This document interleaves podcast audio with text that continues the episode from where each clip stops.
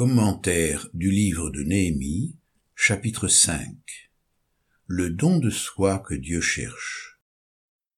Versets 1 à 6 Il s'éleva de la part des gens du peuple et de leurs femmes une grande plainte contre leurs frères les Juifs.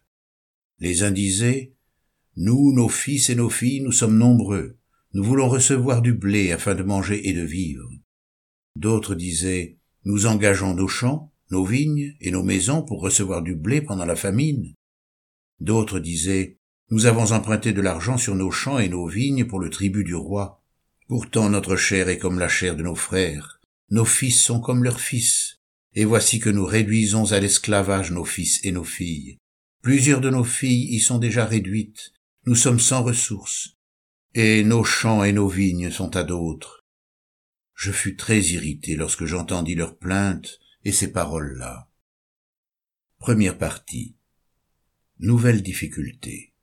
Comme tous les efforts ont été concentrés sur le combat pour se défendre contre les ennemis, la disette s'est emparée peu à peu du pays. Certains qui n'ont pu s'occuper de leurs propres affaires connaissent maintenant la souffrance de la privation. Devant cette nouvelle épreuve, le peuple se laisse aller à l'indignation et à la révolte. Verset 1 il s'éleva de la part des gens du peuple et de leurs femmes de grandes plaintes contre leurs frères les Juifs. Chacun commence alors à se plaindre des autres et à réclamer pour lui-même des faveurs. À cette époque, il n'existait pas comme aujourd'hui des avantages sociaux pour soulager les pauvres. Les plus démunis parmi le peuple se mettent à murmurer, estimant qu'on devrait les nourrir, leur accorder des aides pour subvenir à leurs besoins, qu'on nous donne du blé afin que nous mangions et que nous vivions. Certains se plaignent d'avoir dû hypothéquer leurs champs pour avoir de quoi manger. Nous engageons nos champs, nos vignes et nos maisons pour avoir du blé pendant la famine. Alors que leurs frères plus aisés, à qui ils les ont vendus, profitent de leur misère pour s'enrichir.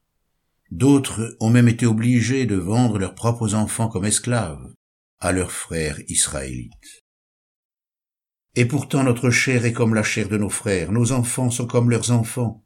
Et voici, nous soumettons à la servitude nos fils et nos filles, et plusieurs de nos filles y sont déjà réduites. Nous sommes sans force, et nos champs et nos vignes sont à d'autres. Tous ces pauvres pensent certainement que pour s'être investis dans l'œuvre de Dieu, ils ne sont pas récompensés comme ils le devraient. Leurs murmures qui font prendre conscience à Néhémie de l'injustice sociale que connaît le peuple, l'irritent profondément. Plaintes et murmures plaident l'Église.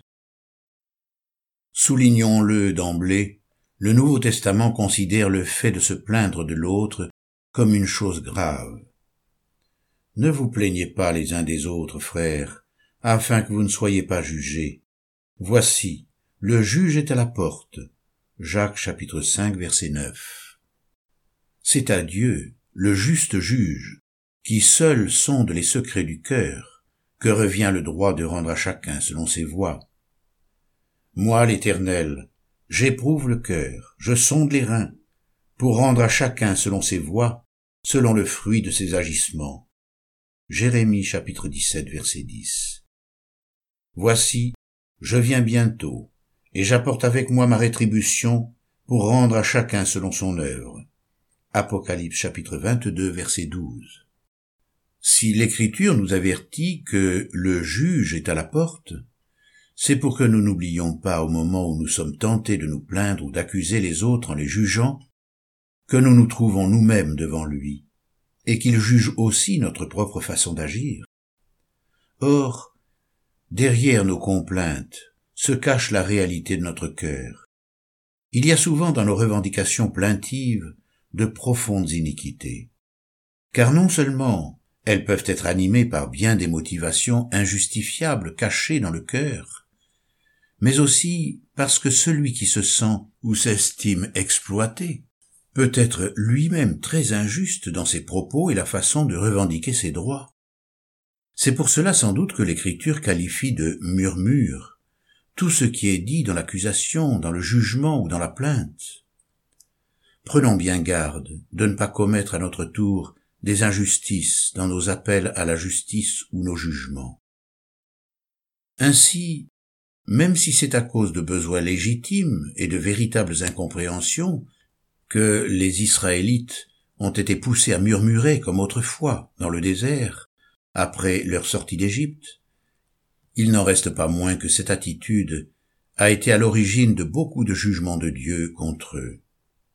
Dans Exode 15, versets 23 et 24, et chapitre 16, versets 2 et 3, nous lisons Ils arrivèrent à Mara, mais ils ne purent pas boire l'eau de Mara parce qu'elle était amère. C'est pourquoi ce lieu fut appelé Mara. Le peuple murmura contre Moïse en disant Que boirons-nous? Toute l'assemblée des enfants d'Israël murmura dans le désert contre Moïse et Aaron. Les enfants d'Israël leur dirent que ne sommes-nous morts par la main de l'Éternel dans le pays d'Égypte? Quand nous étions assis près des pots de viande, quand nous mangions du pain à satiété Car vous nous avez menés dans ce désert pour faire mourir de faim toute cette multitude. Nous lisons aussi dans 1 Corinthiens chapitre 10 verset 10 Ne murmurez point comme murmurèrent quelques-uns d'eux qui périrent par l'exterminateur. Ne pas asservir nos frères versets 7 et 8. Je résolus de faire des réprimandes aux grands et aux magistrats, et je leur dis, quoi? Vous prêtez un intérêt à vos frères? Et je rassemblai autour d'eux une grande foule, et je leur dis, Nous avons racheté selon notre pouvoir nos frères les Juifs vendus aux nations, et vous vendriez vous-même vos frères, et c'est à nous qu'ils seraient vendus? Ils se turent, ne trouvant rien à répondre. Cependant, une injustice a quand même été commise à l'encontre du peuple. Certains juifs ayant profité des circonstances pour mettre la main sur leurs frères en détresse, afin de les dominer en les spoliant de leurs biens et de leur liberté. Vivant pour eux-mêmes, ils se sont enrichis au détriment des leurs. Verset 7.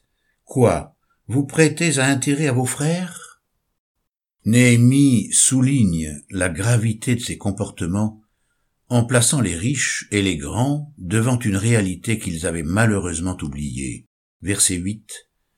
Nous avons racheté selon notre pouvoir nos frères les Juifs vendus aux nations, et vous vendriez vous-même vos frères, et c'est à nous qu'ils seraient vendus. En réalité, nous pouvons exercer bien des oppressions sur les autres pour satisfaire nos convoitises. Nous commettons un péché grave en exploitant nos frères ou même en exerçant à leur encontre une domination ou une quelconque oppression. Car s'ils ont été rachetés par le sang de Christ, c'est afin d'appartenir eux aussi à la famille libre des enfants de Dieu. Est-il concevable qu'au nom d'intérêts personnels, nous puissions remettre des enfants de Dieu sous le joug de l'esclavage en dominant sur eux